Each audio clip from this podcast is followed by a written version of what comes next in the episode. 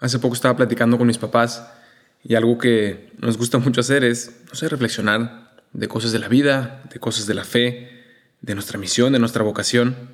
Y hubo un momento en el que estábamos disfrutando, tomándonos un café, y mi papá me pregunta, y me dice, hay algo que desde hace tiempo estoy reflexionando y no sé responder todavía, y te quería preguntar. Y me dice, Cochefo, ¿por qué Dios nos ama tanto? Yo como que al principio me reí un poco pensando que iba a sacar alguna reflexión bonita eh, que ya tenía preparada. Y me dice, no, no, de verdad, ¿por qué Dios nos ama tanto? ¿Por qué cuando ve que somos lo que somos, la miseria que somos a lo largo de toda la historia que lo podemos ver clarísimo y en nuestra vida personal, ¿por qué nos ama tanto? Y la verdad es que no supe responder, me quedé un poco en blanco y me venían muchas cosas a la cabeza pero no me atrevía a decir nada que pudiera responder esa pregunta. ¿Piensas que ser cristiano significa dejar de ser feliz o dejar de disfrutar todas las cosas buenas que te ofrece la vida? La verdad, hace poco yo también pensaba lo mismo, pero en esta temporada te lanzo el reto y camino contigo en la búsqueda de otra respuesta. Escucharás testimonios de historias de gente como tú, que ha intentado encontrar esa respuesta y que a través de este camino ha logrado también encontrar su verdadera identidad, el sentido de su vida, su misión, su razón de ser, y de esta manera podrás tú también redescubrir la grandeza de la vida, la grandeza de ser cristiano, la grandeza de ser humano, pues Dios mismo quiso ser humano. Y mientras continuó nuestra conversación, yo intentaba poner ejemplos del profeta de Oseas, que no sé si alguna vez lo han escuchado, pero es una historia increíble del amor de Dios a nosotros. Y sacaba citas de la Biblia, de Oseas, de San Pablo, de grandes escritores como Lope de Vega, con su poema de ¿Qué hay en mí, Señor? que mi amistad procuras y que traen a reflexión toda esa realidad, ese misterio de que Dios nos ama tanto. Pero nada intentaba responder a la pregunta. Me decía, sí, sí, sí. Pero ¿por qué? ¿Por qué Dios nos ama tanto? Y pasaban días y no lograba responder esa pregunta que había quedado grabada en mi corazón. Y luego él mismo me dio su respuesta, lo que él había estado reflexionando y que por lo menos era hasta ahora lo que más le convencía. Y antes de compartírselas, vamos a desarrollar en este episodio un camino hacia esa respuesta a través de experiencias.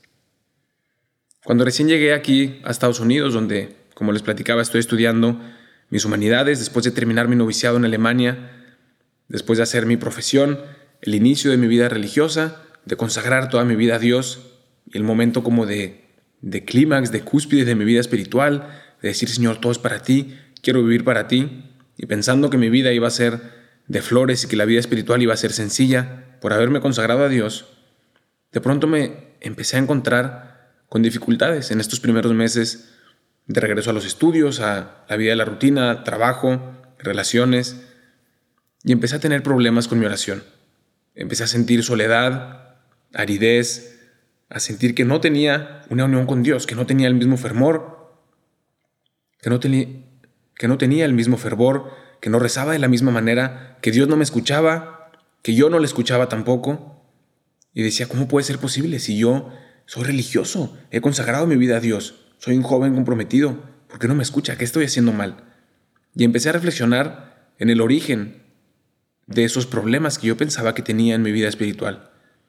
Y entonces, después de reflexionar un poco, de platicarlo con mi director espiritual y de experimentar un poco, me di cuenta de que el origen era que no creía de verdad que Dios me amaba totalmente.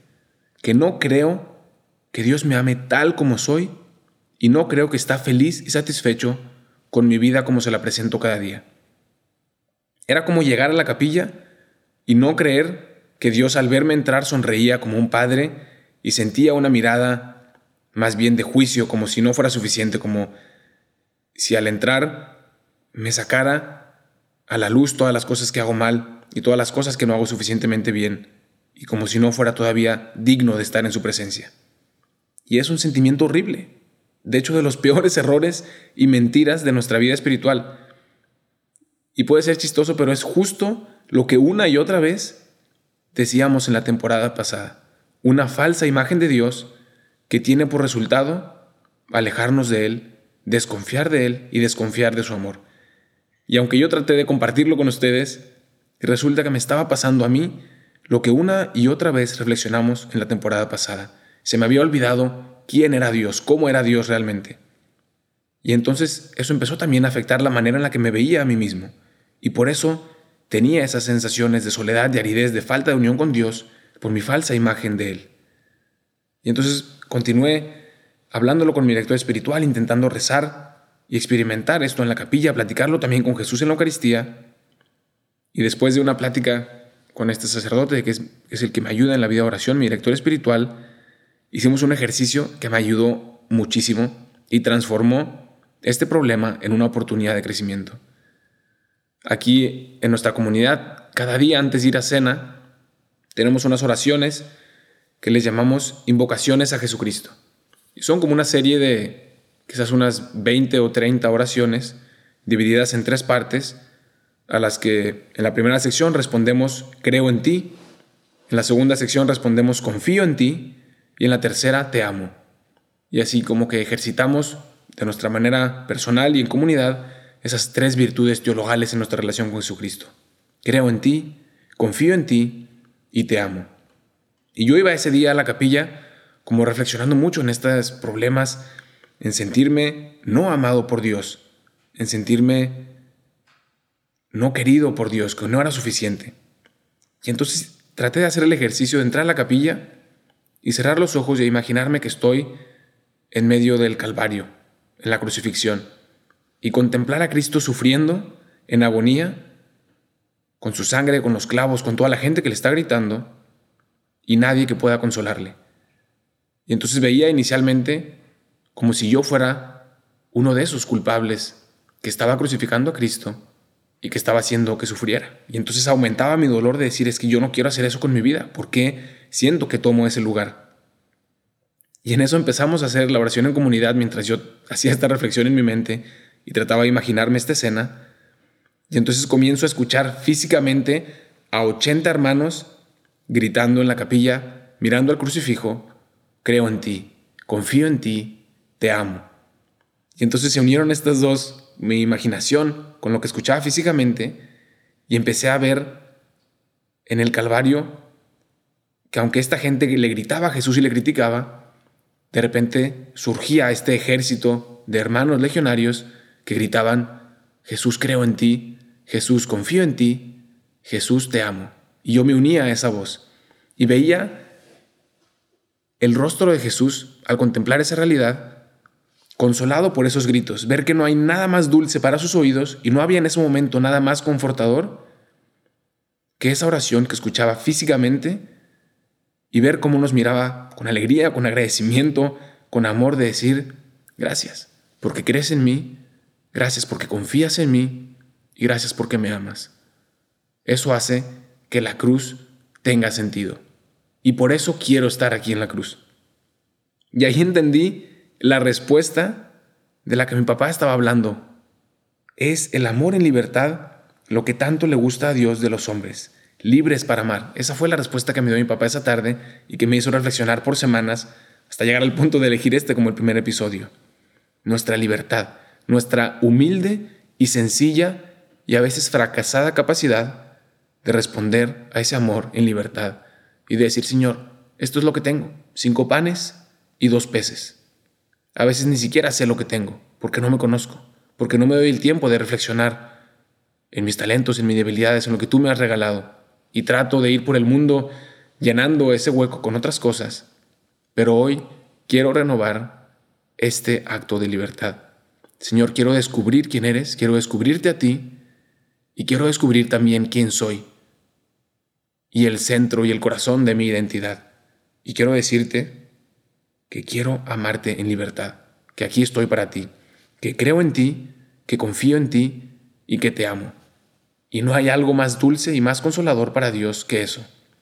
Y aunque todavía no podremos entender por qué, porque nuestro criterio humano no tendría sentido que Dios nos amara tanto como nos ama, esa es la realidad que tenemos los seres humanos y que ninguna otra criatura tiene como nosotros la capacidad de elegir a Dios y amarle en libertad. Entonces podemos comenzar esta segunda temporada con esa oración.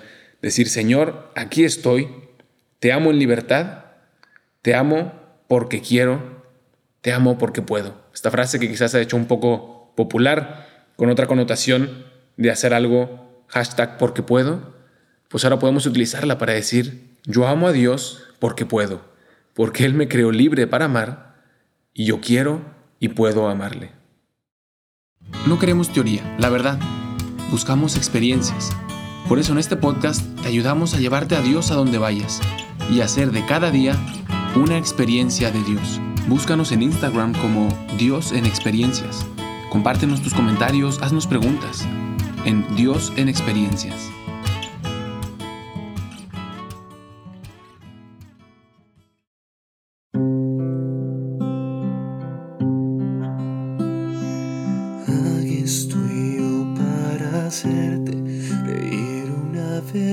love.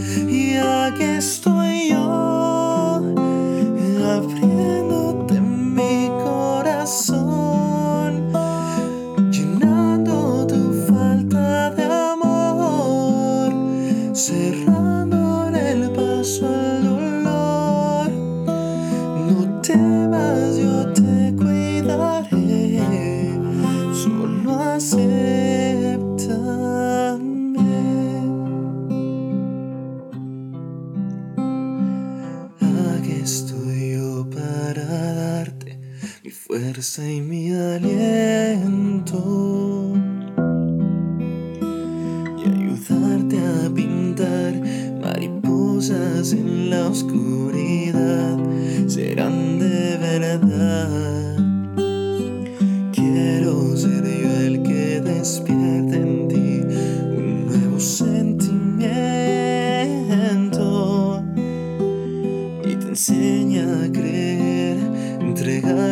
otra vez sin medir los abrazos que des.